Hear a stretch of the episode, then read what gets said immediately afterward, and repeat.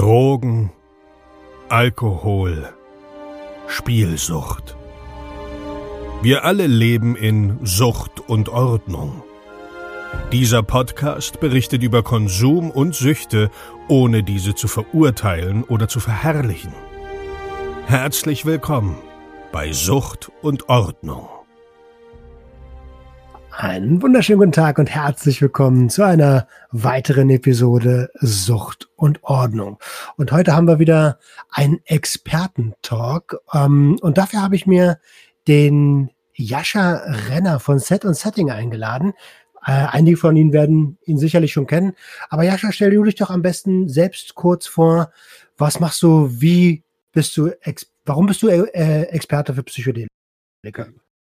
Gerne, Roman. Vielen, vielen Dank dass ich hier sein darf und lass mich gerne mal ein paar Worte über mich verlieren.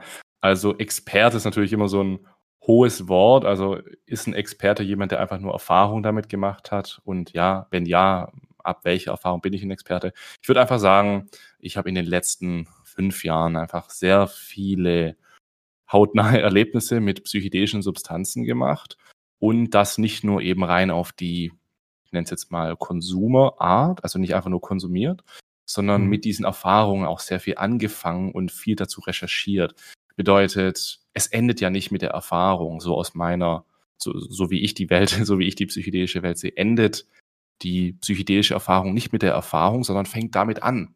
Damit wird die Tor, äh, damit wird das Tor aufgestoßen und eröffnet uns dann erst die Möglichkeiten, die diese Substanzen wirklich beherbergen. Und ich glaube, deswegen würde ich sagen, dass ich mich gut damit auskenne, weil ich das in den letzten Jahren stark betrieben habe und jetzt letzten, Ende letzten Jahres dann auch das Projekt Set und Setting in die Wege geleitet habe und ja, jetzt dabei bin, wirklich den verantwortungsvollen, strukturierten und auch sicheren Konsum von Psychedelika in Deutschland vor allem zu verbreiten und mehr Menschen dabei helfen, auch diesen Weg gehen zu können, sich wirklich mit diesen Substanzen persönlich weiterzuentwickeln.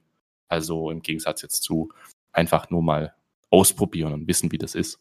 Hm, okay, ja, das ist eine gute Frage. Ab wann ist man Experte? Also ich sehe mich auch als Experten. Ich habe 21 Jahre Drogenkonsum hinter mir oder Substanzkonsum. Ich ja. sehe mich auf jeden Fall als Experten. aber, aber gute Frage. Um, ähm, ja, wir, wir, wir reden heute ein bisschen über die Psychedelika und ich ähm, mache das immer so ein bisschen so, als wenn ich der der, ähm, der Schüler bin, der überhaupt noch gar keine Ahnung hat in der siebten, mhm. achten Klasse vielleicht. Mhm. Ähm, und ich bin der Lehrer. So. Genau, so, genau so würde ich das angehen. Ähm, was sind denn Psychedelika? Psychedelika, fass die nicht an. Die ist, das ist nicht gut. Bleib so, mehr weiß ich auch nicht. Ich bin ja dein Lehrer, ja. genau. Also, Psychedelika ist eine eine bestimmte Drogenklasse, würde ich jetzt mal sagen. Was bei psychedelischen Substanzen besonders auffällig ist, ist, dass sie rein psychisch sind, also dass sie jetzt keine direkten körperlichen, also nicht direkt auf den Körper gehen und dementsprechend auch zum Beispiel noch nie, also bei den also noch nie durch direkten Einfluss ist ein Mensch durch Psychedelika gestorben, also ähnlich wie bei Cannabis zum Beispiel. Und Cannabis gehört ja auch zu, zum Teil zu psychedelischen Substanzen. Und Psychedelika sind ja auch bekannt für diese halluzinogene Wirkung, also dass Menschen äh, Halluzinationen haben, wenn sie Psychedelika einnehmen, also diese bewusstseinserweiterten Substanzen. Mhm. Und ja, dafür sind sie auch sehr bekannt. Also generell würde ich sagen, verglichen mit anderen Substanzen sind Psychedelika eben die Geistesdrogen sozusagen und machen, wenn wir es mal auf die unterste Ebene bringen, machen nichts anderes, als dass sie den Geist umstülpen, würde ich jetzt mal sagen. Bedeutet, dass sie das, was tief in uns drinsteckt, rausholen und an die Oberfläche bringen. Zum Beispiel Unterbewusstes oder Verdrängtes, tiefliegende Traumata aus der Kindheit beispielsweise. Und verglichen jetzt zum Beispiel mit was auch immer, ist jetzt Alkohol, Heroin und so weiter, ist die Intention meist eine andere, psychedelische Substanzen langfristig zu verwenden. Da geht es nämlich nicht so sehr um vom Innersten wegzukommen, sondern wirklich ins Innerste einzusteigen. Und das ist schön, dass es sowas gibt, ne? weil im Alltag ist es oft sehr schwierig für uns, wirklich zu verstehen, warum bin ich eigentlich so, wie ich bin? Warum habe ich das gesagt? Warum habe ich mich so entschieden? Das bedeutet, im Alltag bekommen wir nur das an der Oberfläche mit. Wir bekommen unser Bewusstsein mit, das, was wir bewusst wahrnehmen können. Aber die ganzen kleinen Kalkulationen, die in der Unter, äh, im Untergrund unseres Bewusstseins stattfinden, die nicht. Und wenn wir die mal anschauen wollen, dann können psychedelische Substanzen eine gute Möglichkeit sein. Wow. Also wenn ich jetzt wirklich ein Siebenklässler wäre, hätte ich wahrscheinlich äh, Ah, scheiße. Nur gestaunt. Alles, alles gut. Alles kompliziert gut. erklärt. Nein, ach cool. Das gibt, also das gibt kein zu kompliziert. Es gibt nur ein, wir sind noch nicht am, am richtigen Punkt. Ja, ja, ja. ähm, äh, okay, also unterbewusst äh, heißt, wenn ich jetzt, also klar, wenn ich mich bewusst dafür entscheide, jemanden auf die Fresse zu hauen oder jemanden zu beleidigen, ähm, oder, oder zu arbeiten wie ein Bekloppter, dann stecken ja da auch ganz viele äh, andere Mechanismen noch mit drin.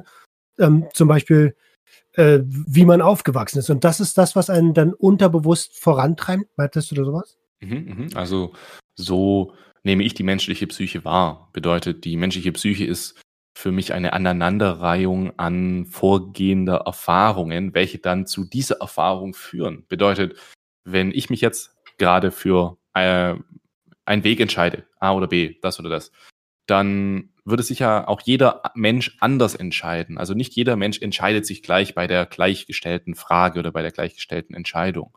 Bedeutet, was mich jetzt dazu führt, mich so oder so zu entscheiden, ist ja das, was ich vorgehend erlebt habe, das, was früher in meinem Leben passiert ist. Das hat alles sozusagen darauf hingearbeitet. Alles kommt sozusagen, unsere ganze Lebenserfahrung kommt immer zusammen und hilft uns dabei, Entscheidungen zu treffen.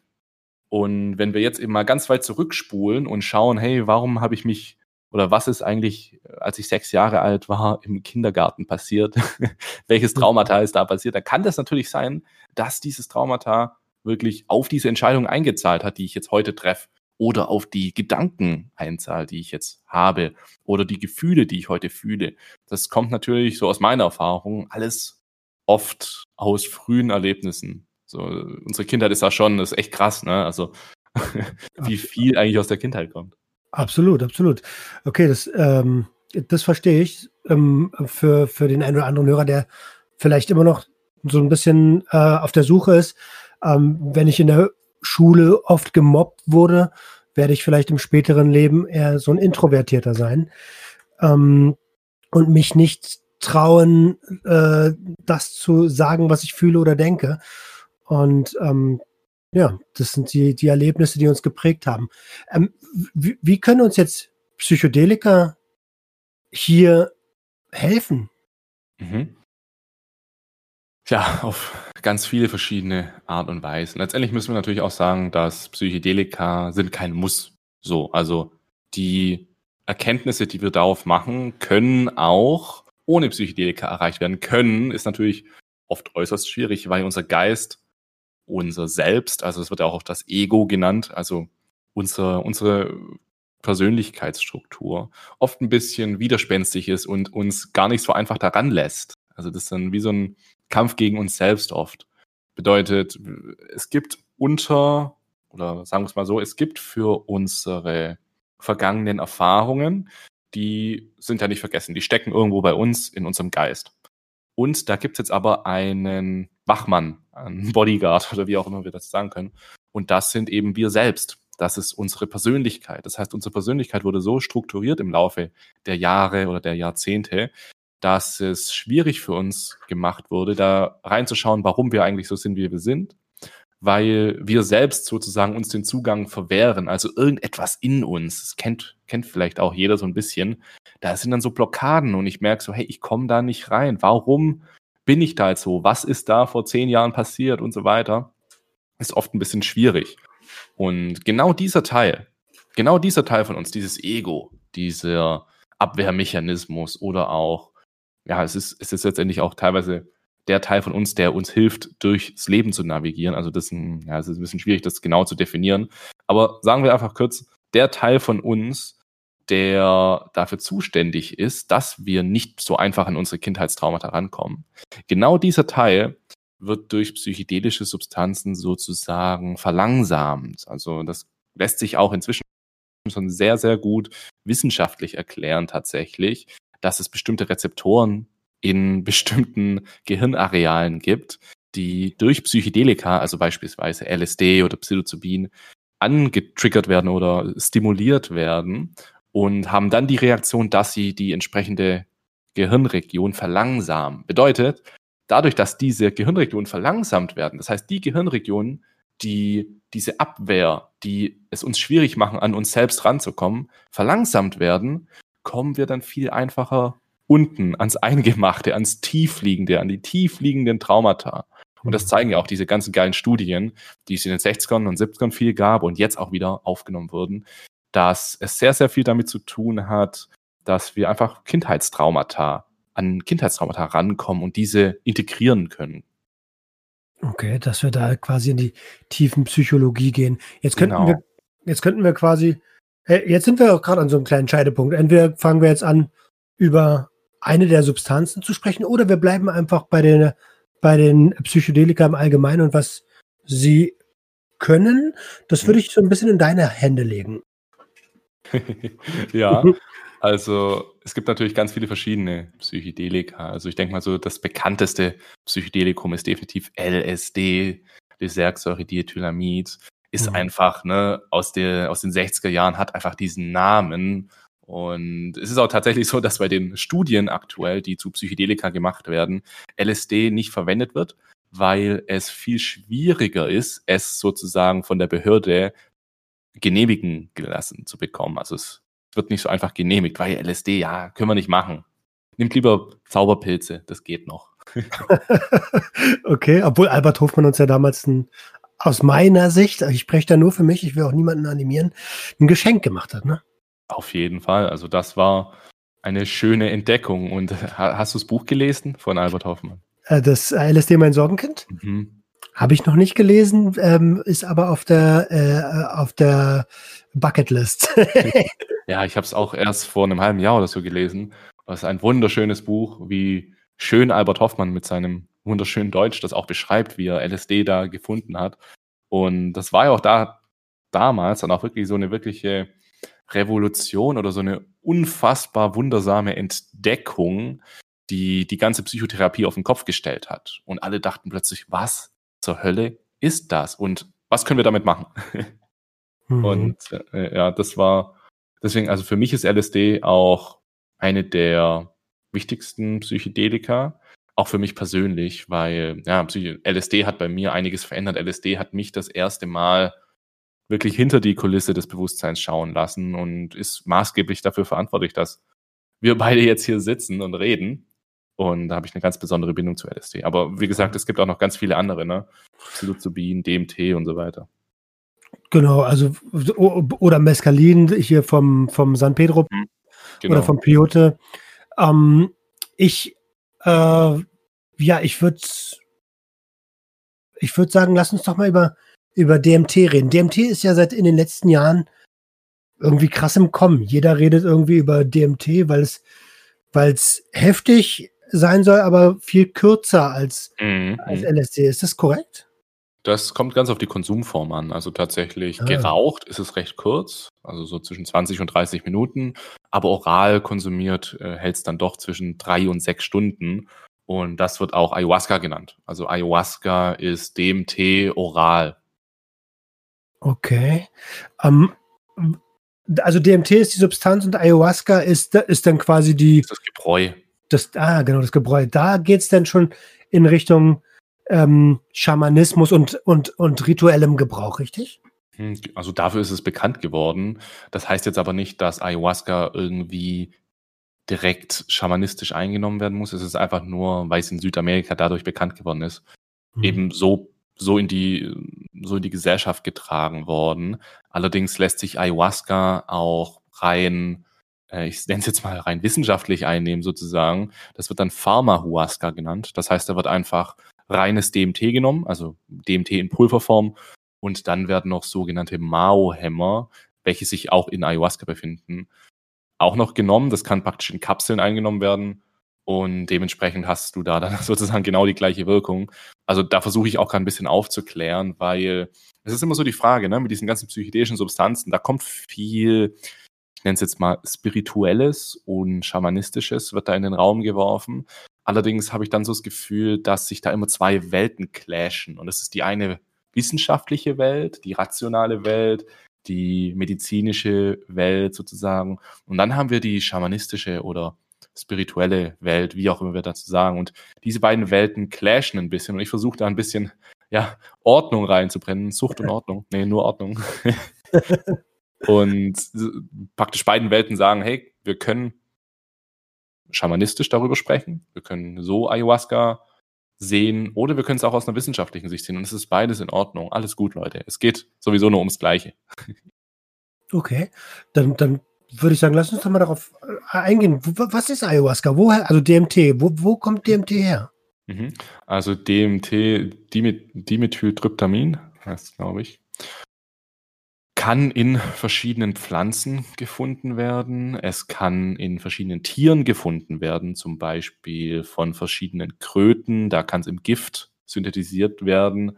Und es ist auch im, es ist schon nachgewiesen worden in der, in Ratten.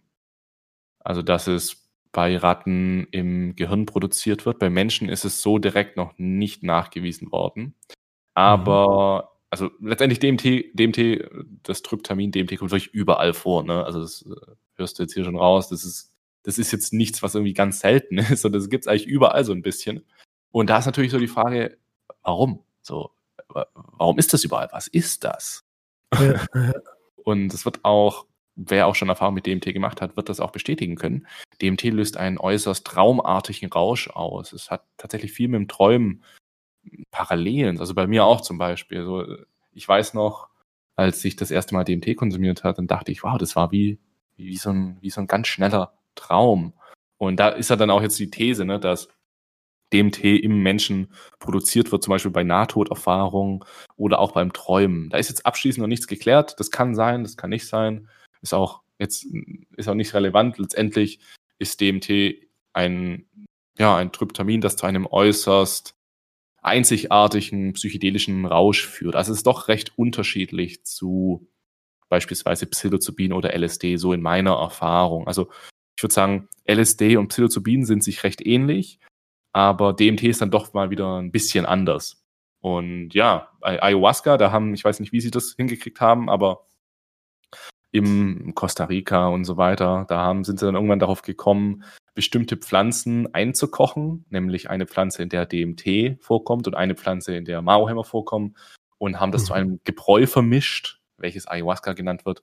Und das wird ja jetzt schon eine ganze Weile, einige Jahrhunderte oder Jahrtausende in, in verschiedenen schamanischen Kulturen verwendet und findet jetzt dann auch Einzug in die westliche Welt. Das ist, ne, das ist ja gerade so im Kommen, wie du es gesagt hast. So Ayahuasca, wow. Ja, ja, genau, das ist es. Also, äh, als ich noch, ähm, als wir noch, ich sag mal, äh, die Zauberpilze gefeiert haben und wussten, dass es LSD gibt, da hat noch kein Mensch von, ähm, jedenfalls hier in, in Berlin und Umgebung, noch kein Mensch von Ayahuasca oder DMT mhm. gesprochen.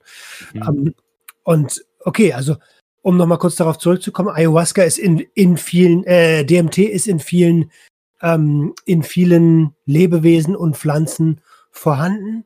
Genau. Und, und, ähm, und wie, äh, wie, äh, wie kam denn, weißt du, dass das, wie die, äh, wie die Urvölker dazu kamen, zu sagen, okay, das, da brauche ich mir jetzt mal einen Trank?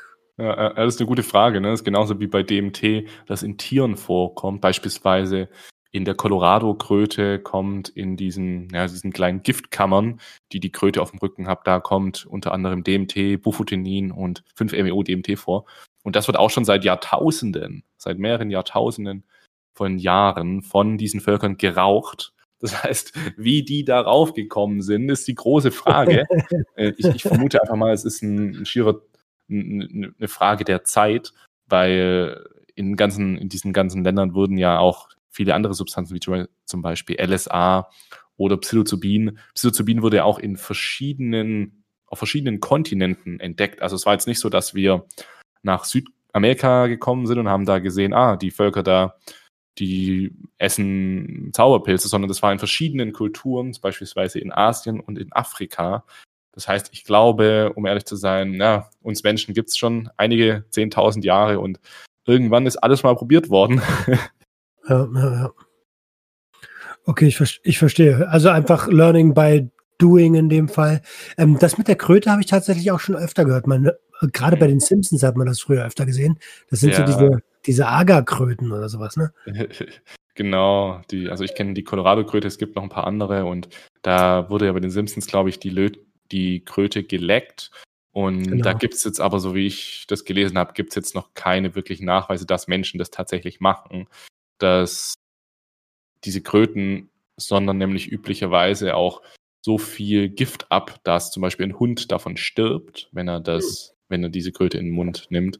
Und ich vermute nicht, dass Menschen, also dass Menschen das machen, diese Kröte tatsächlich ablecken, sondern wie gesagt, die nehmen die das Gift und lassen das an der Sonne trocknen, bis das Pulver eben rauskommt und rauchen das dann.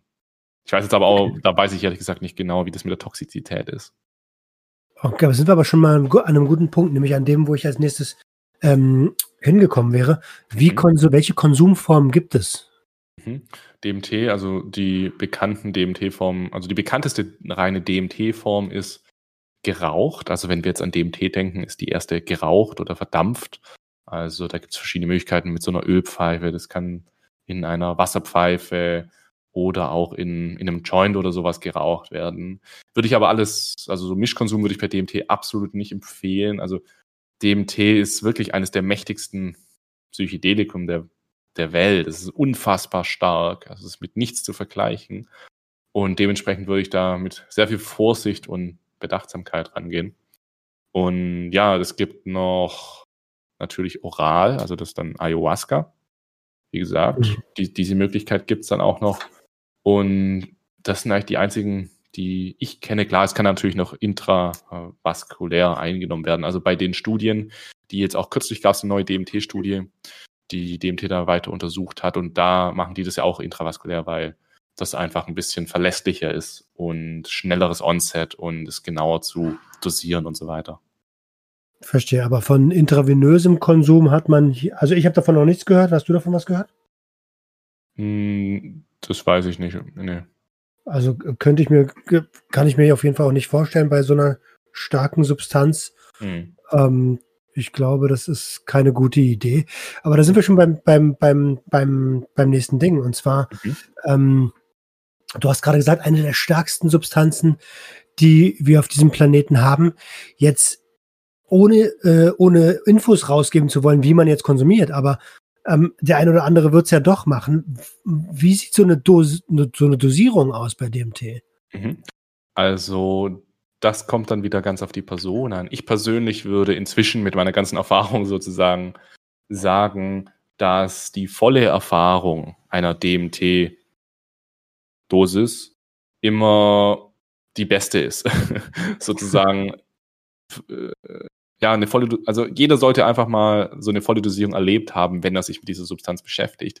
Aber das alleine zu machen, ohne jetzt jemand, der da schon viel Erfahrung hat und einen dabei durchguiden kann, würde ich tatsächlich nicht empfehlen. Weil vor allem, vor allem Menschen, die jetzt eben noch nicht Erfahrung mit Psychedelika gemacht haben, das ist ja schon was ganz anderes, ob ich jetzt einen Teilballer auf einer Party oder eine, eine volle DMT-Dosis mache. Das, das sind andere Welten, buchstäblich komplett andere Welten, die, mhm. die da passieren. Also ich habe DMT, ich habe damit angefangen, indem ich wirklich sehr klein dosiere. Also ich habe es im Selbstversuch gemacht und habe dann mit ganz kleiner Dosierung, so 10 Milligramm oder so, mich ganz langsam rangetastet und erstmal zu schauen, ah, um was geht's da eigentlich? Also so, so eine Handshake-Dosierung. Also eine Handshake-Dosierung ist ja immer so, dass, dass wir uns erstmal so ein bisschen rantasten. Und das hat dann bei mir aber auch einige Zeit gebraucht, bis ich dann auch mal höher dosiert habe. Weil, ja, Vielleicht kennst du das. Also bei DMT ist es für mich, ah, also das ist echt unglaublich. Egal wie oft ich DMT nehme, egal wie oft. So, ich habe das schon recht oft gemacht. Und jedes Mal, kurz davor, schlägt mein Herz so hardcore und ich bin so aufgeregt und ich habe, ich, ich denke, oh nein, kann ich das machen? Mache ich das jetzt wirklich? Soll ich wirklich machen? ah, mach ich es lieber morgen, oder? Ich mach's lieber morgen. so, es ist echt ja? jedes Mal. Das geht nicht weg. Aber okay. nur bei DMT. Weil, weil, weil, weil du halt wirklich innerhalb von fünf Sekunden in eine Dimension katapultiert wirst, die du nicht wahrhaben kannst im Alltagsbewusstsein. Es ist so unverständlich, es ist so komplex, so brachial, so schnell, so farbengewaltig, dass das hat einfach, ja, es ist halt einfach unglaublich. Also wirklich innerhalb von Sekunden. Mhm. Also wow. Innerhalb von 10 Sekunden ist der Peak erreicht, circa. 10 bis, 10 bis 20 Sekunden ist der Höhepunkt der Erfahrung äh, erreicht, der dann üblicherweise 5 bis 10 Minuten anhält. Also bei DMT hält er ein bisschen länger an als beispielsweise bei, äh, eine kürzer, bei 5 MEO DMT, also eine andere Form des DMTs, hält er ein bisschen länger an. Auch übrigens eine sehr schöne Substanz, 5 MEO DMT. Und das ist das Schöne daran, ne? Also das, das Schöne daran, dass wir uns jetzt nicht wie bei LSD auf zwölf Stunden Halligalli einlassen müssen, sondern wir können auch schon in, innerhalb von 20, 30 Minuten eine sehr intensive und sehr nachhaltige Erfahrung machen, welche aber auch nicht zu vergleichen ist mit LSD. Ich glaube, gerade die, die kurze Erfahrung, dadurch, dass die Erfahrung so kurz und intensiv ist, machen wir ganz andere Erkenntnisse. Also es ist eine ganz andere Nachhaltigkeit, die wir aus DMT gewinnen. Okay. Ähm, das heißt, um nochmal ganz kurz äh, zu der Dosierung zu kommen, mhm. man sollte das erstens nicht allein machen und zweitens ähm, nah, also wie sage ich, randosieren an das, was man was man verträgt, also bloß nicht mit einer krassen Dosis starten. Oder? Genau, genau. Das würde ich bei Psychedelika allgemein empfehlen, wenn wir uns mit diesen Substanzen beschäftigen wollen, dann auf keinen Fall ja äh, irgendwo auf einer Party eine Pappe schmeißen oder einfach mal den das Ego wieder raushängen lassen und so, ach komm, das vertrag ich schon. Mhm. Genau das eben nicht machen, sondern wirklich damit ein bisschen Bescheidenheit und Vorsicht rangehen und lieber mal klein anfangen und dann nach zwei, drei Wochen vielleicht mal ein bisschen mehr nehmen und so. Das, das ist ein Prozess, ne? Also das ist ein Monate- oder jahrelanger Prozess, der Umgang mit psychedelischen Substanzen. Und gerade bei DMT kann es wirklich nicht schön sein. Es kann wirklich überhaupt nicht schön sein, wenn wir respektlos mit, mit dieser Substanz umgehen. Also da würde ich einem schon empfehlen, vor allem wenn hier auch eine volle, wenn, wenn nach einer vollen Erfahrung gestrebt wird, das am besten machen mit jemand, der sich auskennt, weil ich kann, ich kann euch das so sagen, der, der Prozess des DMT-Rauchens, das ist allein schwierig, das überhaupt erstmal zu schaffen. Es ist schwierig, genügend DMT zu rauchen, um eine volle Durchbruchserfahrung zu haben, weil nach dem ersten oder zweiten Zug des DMTs sind wir schon in einer solchen fremdartigen Welt, dass wir die Realität, in der wir uns befinden, hier äh, in dem Zimmer, in dem ihr euch befindet, gar nicht mehr wirklich wahrnehmen und schon ganz woanders seid. Und in diesem mhm. Zustand dann nochmal die Pfeife anzuzünden und noch einen Zug zu nehmen, ist praktisch schwierig. und deswegen ist es dann gut, noch jemand zu haben, der, der einem dabei durchhilft. Okay, ja, das kann ich mir auch gut vorstellen. Also wenn der Peak wirklich nach fünf, äh, zehn, fünf oder zehn Sekunden schon einsetzt, mhm. ja, dann bist du ja gar nicht mehr in der Lage, dann noch weiter zu rauchen. Mhm. Ähm, ähm, wie, wie, also natürlich kann man sich das, wenn man das jetzt nur hört, auch nur vorstellen. Aber wie wirkt denn DMT? Also ich denke, es macht da immer Sinn, sich erstmal der ganzen Sache ein bisschen wissenschaftlich zu nähern. Und ja, also wo fange ich da an? Ich, ich fange jetzt mal beim Grund, das Grundlevel des Bewusstseins an. Also ich breche das immer gerne so ein bisschen auf die, auf die Bewusstseinstheorie runter. Das heißt, wie funktioniert unser Bewusstsein? Und mhm. wenn wir uns jetzt, wenn wir uns jetzt mal umschauen, also ich schaue mich hier gerade um, ich schaue aus dem Fenster und da ist ein Baum. Und ja, ich, ich weiß einfach, dass es ein Baum ist. Ne? Warum weiß ich, dass ich da einen Baum sehe? Weil ich weiß, wie ein Baum aussieht. Mein Gehirn kennt Bäume. Ich habe schon mal Bäume gesehen. Bedeutet, durch die Erfahrungen, die ich in meinem Leben gemacht habe, weiß ich, was ich da zu sehen habe. Und so funktioniert unser Bewusstsein. Unser funktioniert, äh, unser Bewusstsein funktioniert so, dass es die ganze Zeit abgleicht mit dem, was wir bereits kennen. Das heißt, mhm. wenn wir jetzt ein Auto vorbeifahren sehen, dann sehen wir, ja, das ist ein Auto, ich kenne ich. Aber wenn wir jetzt zum Beispiel ein Flugzeug sehen, das irgendwie zehn Kilometer in der Höhe fliegt, dann könnten wir eigentlich nicht erkennen, dass das ein Flugzeug ist. Ne? Wir, wir, wir, können über, wir sehen da so ein bisschen, hä, da fliegt irgendwas. Aber wir sehen dann nur das Flugzeug, weil wir ungefähr wissen, dass das ein Flugzeug ist. Und dieser Abgleich des Bewusstseins, dieses, was kenne ich bereits, was ist das, ah, ich kenne das, ah, ich kenne das, das ist ein Mensch, das ist ein Motorrad, was auch immer, der wird auf psychedelischen Substanzen etwas ja, unaussagekräftiger, etwas schlechter, sage ich jetzt mal. Und da mhm. kommen dann auch die Halluzinationen her. Bedeutet, dadurch, dass ich noch nie einen Baum gesehen habe, kann mein Bewusstsein nicht so richtig einordnen, was das jetzt ist. Und deswegen bewegt sich das dann alles so ein bisschen, weil unser Bewusstsein die ganze Zeit probiert, das festzustellen, was ist das, was ist das, ist es das, ist es das, ist es das.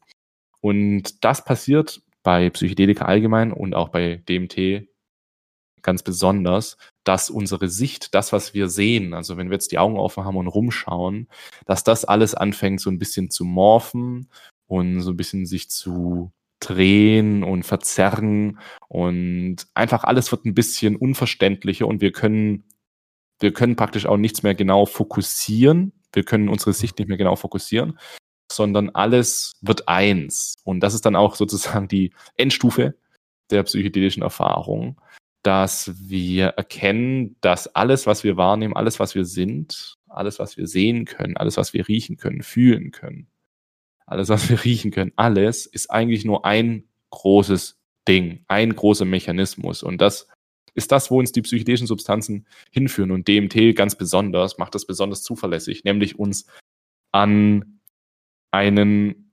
unbeschreiblichen, unsagbaren, unverständlichen Ort bringen. Also bei einer vollen DMT-Erfahrung ist es so, wir rauchen das DMT ein, dann fängt auf einmal an, unsere Sicht so ein bisschen zu verschwimmen, wie gerade schon beschrieben. Dann, also bei mir kommt dann so ein Ring ins Ohr und dann fängt sich alles immer mehr an zu bewegen und dann irgendwann schließe ich die Augen, weil ich sie gar nicht mehr offen halten kann, weil alles so ja, brachial sich bewegt.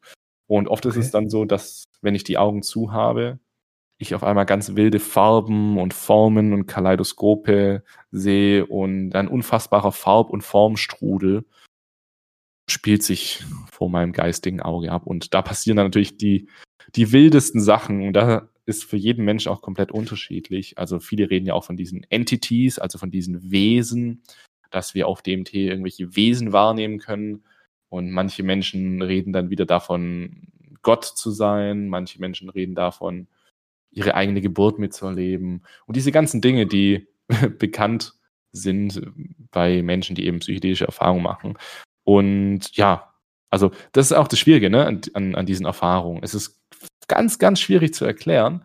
Es ist einfacher zum Beispiel Kokain zu erklären, was jetzt auch nicht so einfach ist. Ne? Eigentlich ist es nicht so einfach. Aber es ist ein recht verlässlicher Rausch, so. Oder wie Alkohol, es ist sehr verlässlich. Du weißt jedes Mal, ja, ich weiß, was ich krieg. Ich weiß, was kommt. Ja. So ungefähr weiß ich's. Aber bei Psychedelika kein Plan. Keine Ahnung. Hm. Kann jedes Mal anders sein. Das stimmt. Das macht's unberechenbar, aber es macht's auch sehr, sehr interessant. Was du gerade beschrieben hast mit der, mit der äh, Ich-Auflösung, beziehungsweise mit dem, mit dem Erkennen, dass man, dass alles eins ist und alles, alles hm. zusammenhängt.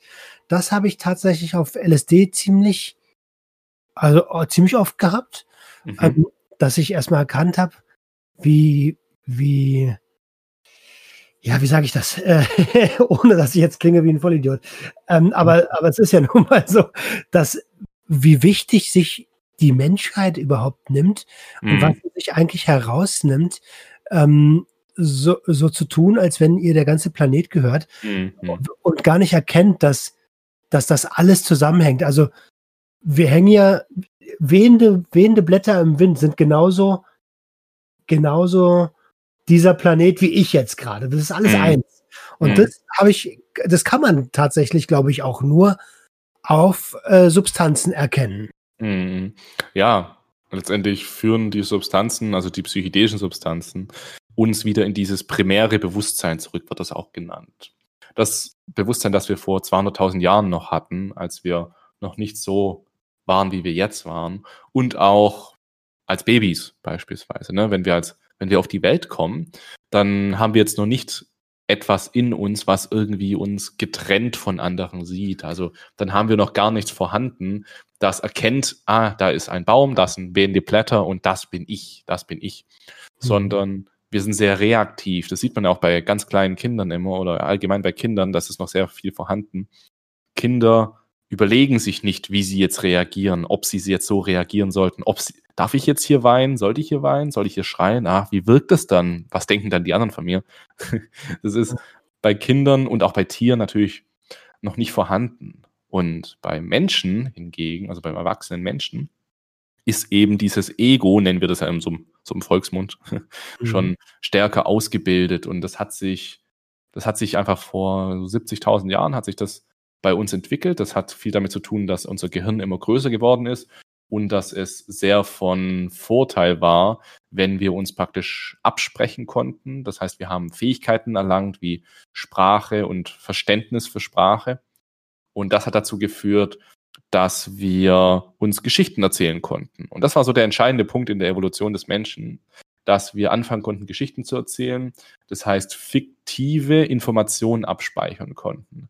Und diese Informationen haben dann natürlich dazu geführt, dass wir auch ein Verständnis für, für virtuelle Welten entwickelt haben. Und das ist genau das Ego. Das ist der, das ist die Person, die wir sind, weil unsere ganze Wahrnehmung, also diesen Baum da mit den wehenden Blättern, das ist ja fiktiv. Das besteht ja nur in unserem Geiste.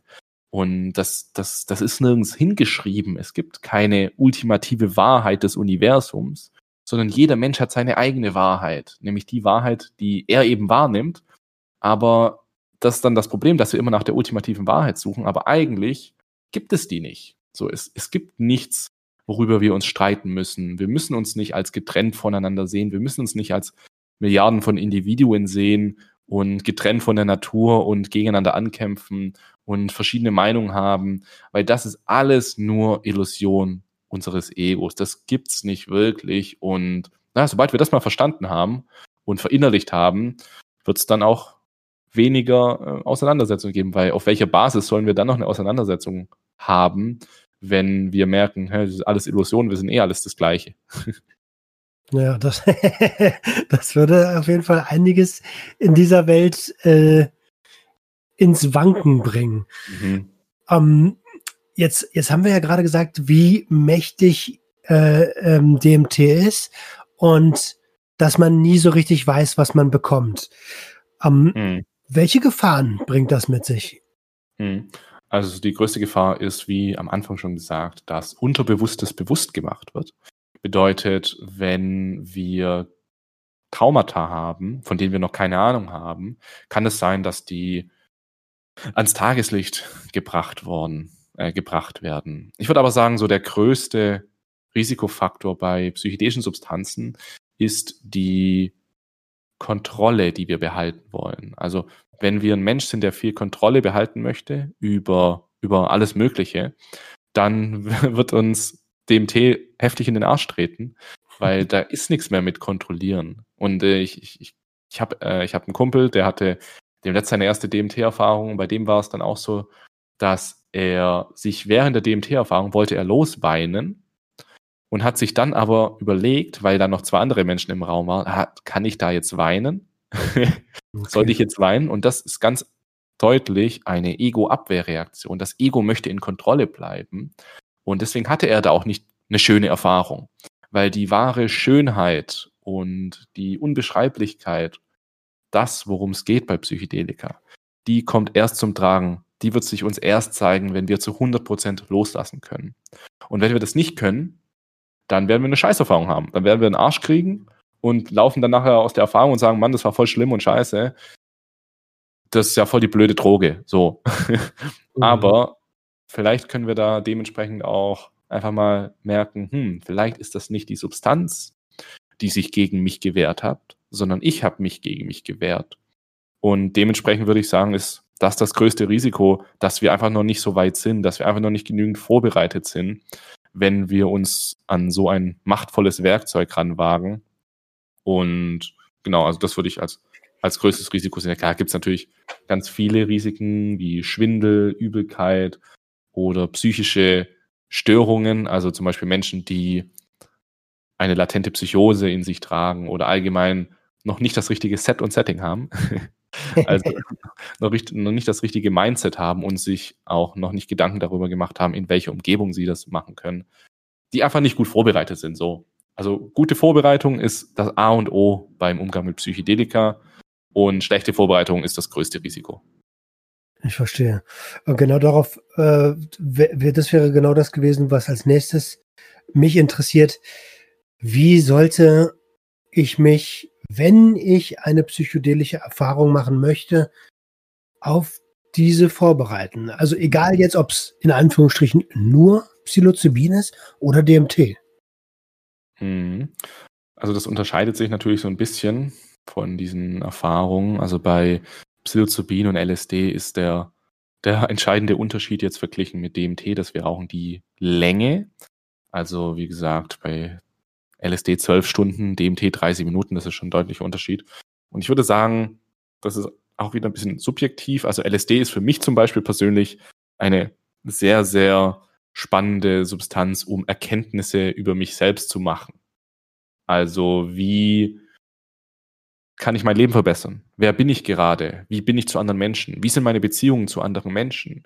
Wie ist mein Alltag? Wie fühle ich mich im Alltag? Warum fühle ich mich eigentlich so? So diese ganzen Fragen, die vielleicht jetzt, wenn wir uns das jetzt einfach so mal fragen, schwierig zu beantworten sind, können mithilfe von LSD einfacher beantwortet werden und wir können dann mal so besser hinter den Schleier unseres Bewusstseins schauen. Und da würde ich eine Vorbereitung empfehlen, die sehr darauf hinausläuft, dass wir uns sehr viel mit uns selbst beschäftigen, dass wir sozusagen, jetzt mal als Beispiel, dass wir ein Tagebuch führen und innerhalb dieses Tagebuchs im Laufe von Wochen genau herausfinden, wer wir sind im Alltag und wo wir hin möchten und so weiter. Und dann können wir LSD dazu verwenden, so den Feinschliff, so das i-Tüpfelchen, die Kirsche auf der Torte, wie auch immer. Das, mhm. das kann dann eben zum Beispiel LSD sein. Und ähm, bei DMT hingegen habe ich so eher das Gefühl, dass DMT viel unverständlicher ist. Es ist viel, es entzieht sich einer Beschreibung. Es ist mehr so die Mystik, die, die wir mit DMT erfahren können. Also dieses, um was geht's hier eigentlich? Was ist eigentlich Bewusstsein? Was ist eigentlich Realität?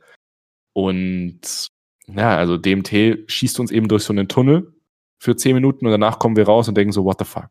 Was zur Hölle war das? Gerade ich habe keine Ahnung, Alter, was zur Hölle war das? Und, und da lässt sich diesbezüglich meiner, meiner Ansicht nach gar nicht so viel drauf vorbereiten, sondern ich würde mich da einfach langsam rantasten, das mit den richtigen Menschen machen, im richtigen Set und Setting und das, das unterscheidet die zwei so für mich. Also zumindest DMT, wenn wir es rauchen. Okay. Ähm, ich habe die Erfahrung gemacht, äh, dass, du hast es gerade schon gesagt, dass mit den richtigen Menschen stattfinden soll. Ähm, ich würde niemals äh, psychedelische Substanzen, egal welche, mit Leuten konsumieren, denen ich nicht vertraue und wo es zwischenmenschliche Spannungen gibt. Mm. Ähm, ich glaube, das ist so ein Grundpfeiler, äh, der stimmen muss, weil sonst kann der ganze Trip, der macht sonst einfach keinen Spaß. Sonst hat man, sonst steht einfach was zwischen einem, ne? Unfassbar, unfassbar wichtig, unfassbar. Schön, dass du das ansprichst. Das ist auch eine, äh, eine meiner Erfahrungen und was ich auch vielen von meinen Klienten oder von Freunden mitbekomme, ist, dass oft ein Faktor für eine schlechte Erfahrung ist, dass sie es nicht mit den richtigen Menschen machen, wie du es wie du es gerade gesagt hast, weil es ist auch spannend, ne? Zwischenmenschlichkeit. Ich merke das auch immer, zum Beispiel, wenn ich jetzt LSD konsumiert habe und in der Natur bin, dann bin ich so fünf Stunden in der Natur, in der absoluten Abgeschiedenheit und gehe ganz tief in mich selbst. Und dann laufe ich zurück in die Stadt und auf einmal sind da wieder Menschen.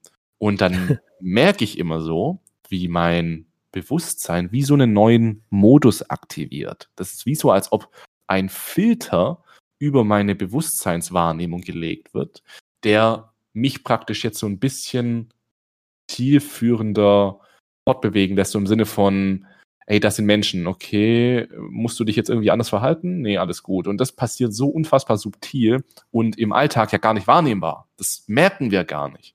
Aber auf Psychedelika merken wir das dann, wie uns andere Menschen beeinflussen. Und die größte Beeinflussung ist natürlich, wenn wir nicht in dem Zustand sind, in dem wir das Gefühl haben, dass wir wir selbst sein können, dass wir 100% alles sagen können, was wir sagen möchten, dass wir nicht ganz authentisch sein können. Und das ist ja genau das, was durchs, also das ist ja genau das, was uns dazu bringt, dass wir nicht loslassen können. Wir können die Kontrolle nicht abgeben. Bedeutet, wenn wir Psychedelika konsumieren und dann, wie du sagst, mit Menschen unterwegs sind, bei denen wir das Gefühl haben, da steht noch was zwischen uns, dann werden wir niemals ganz loslassen können, weil wir einfach der Situation nicht so vertrauen können. Und das ja, führt oft zu recht schlechten Erfahrungen. Das äh, habe ich auch schon gemacht, die Erfahrung, und sehe das auch immer wieder. Okay. Ähm, ja, genau das ist das. Was würdest du denn empfehlen ähm, vom, vom, von der Umgebung her? Also du hast gerade gesagt, äh, LSD hast du im Freien konsumiert. Ich habe damals LSD auch im Freien konsumiert und äh, Psilocybin auch. Mhm. Ähm, hast du da Erfahrungen, mhm. wo du sagst, äh, das bietet sich bei der bei DMT eher an? Ja, ja. Also letztendlich gibt es kein richtig und kein falsch. Das ist natürlich klar. Ich würde es vor allem unterscheiden zwischen extrovertierten und introvertierten Settings. Also das Setting ist letztendlich die Umgebung, wo die Erfahrung stattfindet. Und die mhm. kann von Substanz zu Substanz unterschiedlich gut sein. Also bei DMT wird, kann auch beides gemacht werden. Ne? Also auch zum Beispiel bei 5-MeO-DMT oder DMT ist es so, dass viele Menschen es in der Natur bevorzugen und manche Menschen machen es drin. Ich persönlich würde es ausschließlich drin machen, weil ich, ich persönlich fühle mich da einfach 100% sicher. Wenn ich in einem geschlossenen Raum bin und weiß, da bin ich jetzt alleine mit einer anderen Person zum Beispiel, da fühle ich mich einfach sicherer, als wenn ich in der Natur irgendwo bin, wo ich vielleicht so das Gefühl habe, hey, hier kann ich nicht ganz loslassen. Aber das, das ist einfach, das steht nirgends in Stein gemeißelt. Ne? Also es gibt letztendlich kein, keine genaue Aussage bei DMT, ob es eher draußen oder drinnen gemacht werden. Das Wichtigste ist einfach, dass wir uns zu 100% wohlfühlen und loslassen können. Also bei DMT ist ja auch die Erfahrung, findet mit geschlossenen Augen statt. Die, der Hauptteil der Erfahrung. Deswegen ist eigentlich eh scheißegal, wo ihr seid. Nachher habt ihr eh die Augen zu und seid irgendwo sonst wo im Nirvana. Aber an sich, äh, wie gesagt, einfach sicher fühlen. Und bei anderen Substanzen hingegen, wie bei LSD zum Beispiel, da kann es schon sehr entscheidend sein, ob wir es draußen oder drin machen. Wie gesagt, bezüglich der Introvertiertheit oder Extravertiertheit. Bedeutet, wenn wir draußen unterwegs sind in der Natur, dann ist es natürlich ein Farbschauspiel und wow, krass, wir sehen die Natur zum ersten Mal aus Babyaugen oder wie auch immer. Das ist super schön und eine sehr schöne Erfahrung. Und dann gibt's aber auch wieder die Erfahrung, die wir eher drin machen, mit LSD oder Psilocybin. Und da geht's dann mehr so um dieses ins Innere reißen, so ohne viele äußere Einflüsse, mhm. aber dafür sehr, sehr tief in unsere eigene Psyche reißen. Also es gibt ganz viele verschiedene Settings und ich denke, alle haben ihren Platz und Wichtigkeit. Verstehe, je nachdem, was das Ziel ist der Erfahrung. Genau, ne? genau. Ähm, jetzt, äh, jetzt, jetzt ist es ja so, dass wir ein Betäubungsmittelgesetz in Deutschland haben. ähm, äh, echt? Da, Wusste ich nicht. ja, ich weiß, also totaler Schwachsinn. Aber ähm, wie, wie, wie, wie, wie, wie mache ich das denn jetzt, wenn ich, wenn ich eine Erfahrung machen möchte, egal mit welcher dieser Substanzen, ähm,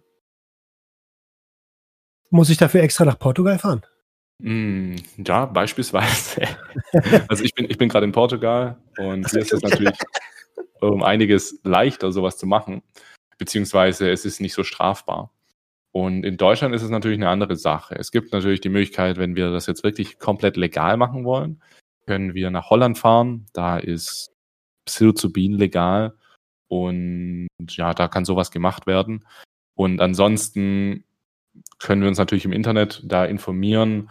Und es gibt zum Beispiel sogenannte Research Chemicals. Ne? Ich will da jetzt irgendwie nichts empfehlen oder so, aber es gibt gewisse Substanzen, die in Deutschland sozusagen nicht illegal sind die aber letztendlich die gleiche oder eine sehr, sehr ähnliche Wirkung haben zu den klassischen Psychedelika.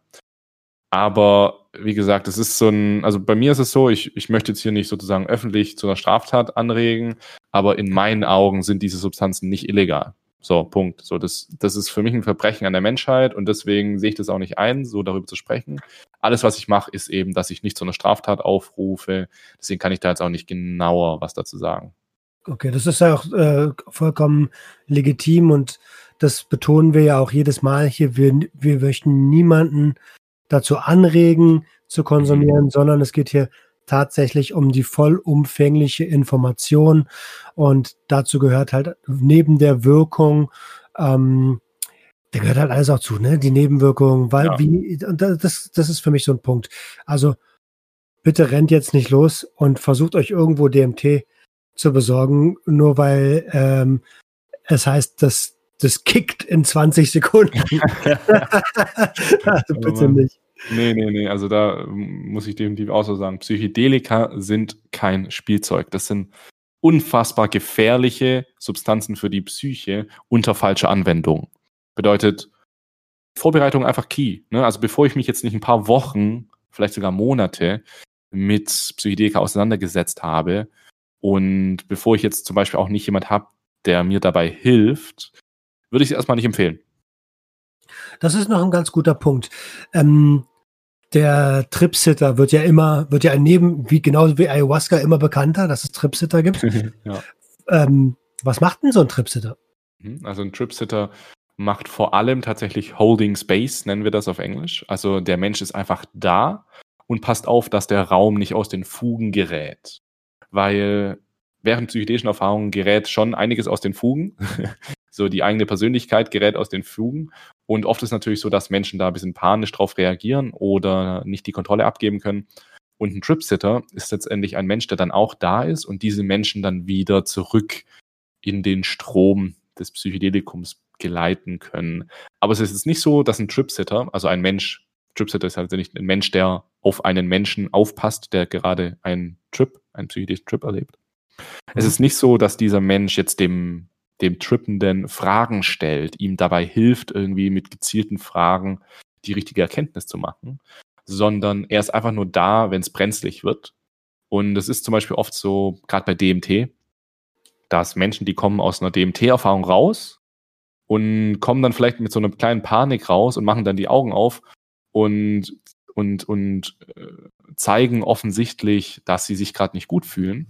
Und wenn du dann als Trip-Sitter sozusagen besorgt schaust, und der Mensch sieht dich, also der trippende Mensch sieht dich als besorgten Tripsitter, dann kriegst du nur viel mehr Schiss. Denkst du, oh nein, der ist besorgt, oh mein Gott.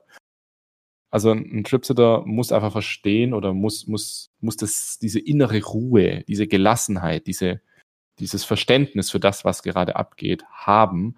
Und das ist meiner Ansicht auch nur zu erreichen mit sehr, sehr viel Erfahrung. Also ich persönlich zum Beispiel bin auch Tripsitter, professioneller Tripsitter, der einfach sehr viel Erfahrung mit diesen Zuständen hat. Das bedeutet, ich reagiere da nicht so drauf. Wenn andere, wenn jetzt ein Mensch um mich herum plötzlich anfängt zu schreien und loszuheulen, dann renne ich nicht zu ihm hin, so, oh, alles gut, alles gut, sondern ja.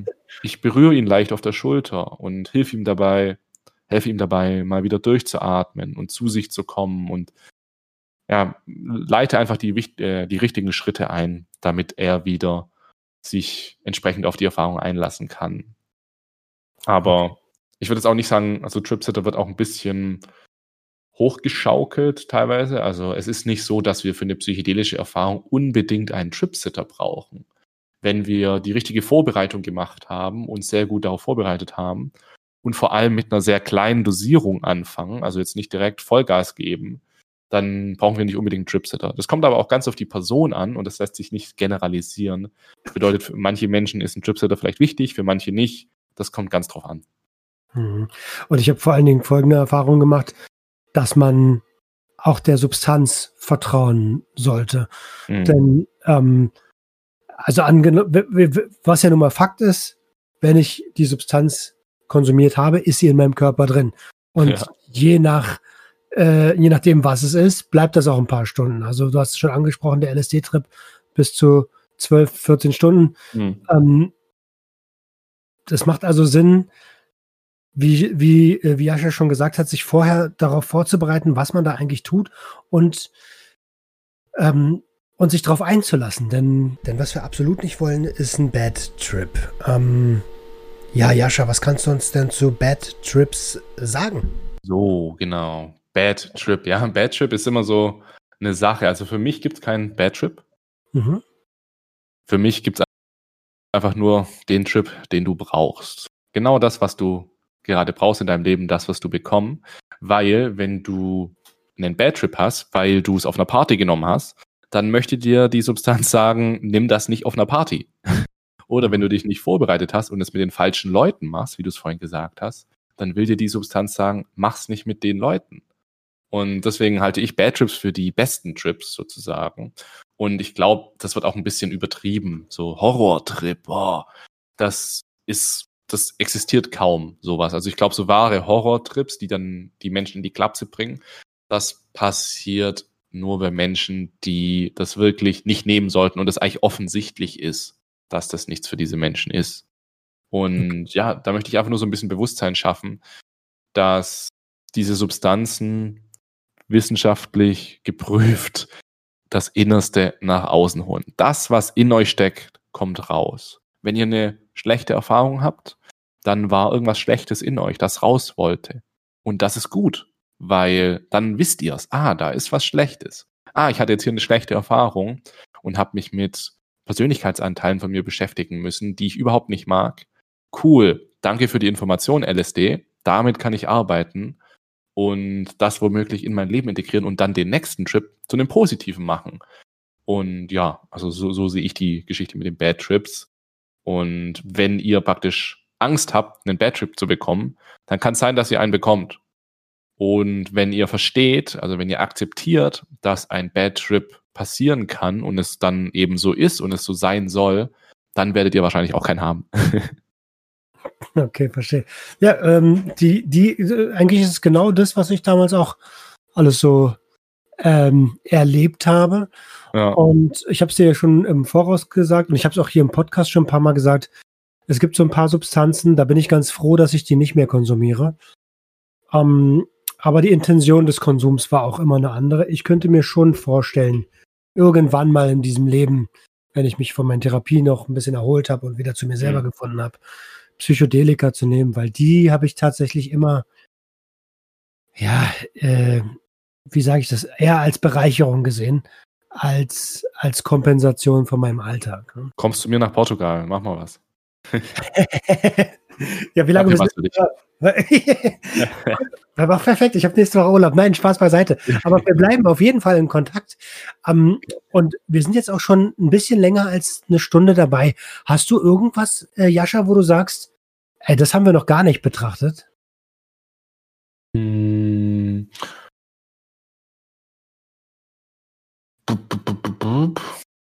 Also, nee, eigentlich nicht. So fällt mir jetzt gerade spontan nichts ein. Ich denke, wir haben alle wichtigen Sachen abgegrast. Also es gibt natürlich noch viel mehr darüber zu wissen. Also wir haben jetzt ja nur an der Oberfläche gekratzt. Mhm. Und wichtig zu verstehen ist halt, dass es gibt verschiedene Psychedelika, es gibt verschiedene Konsumformen und wir müssen auch mit jeder Substanz anders umgehen.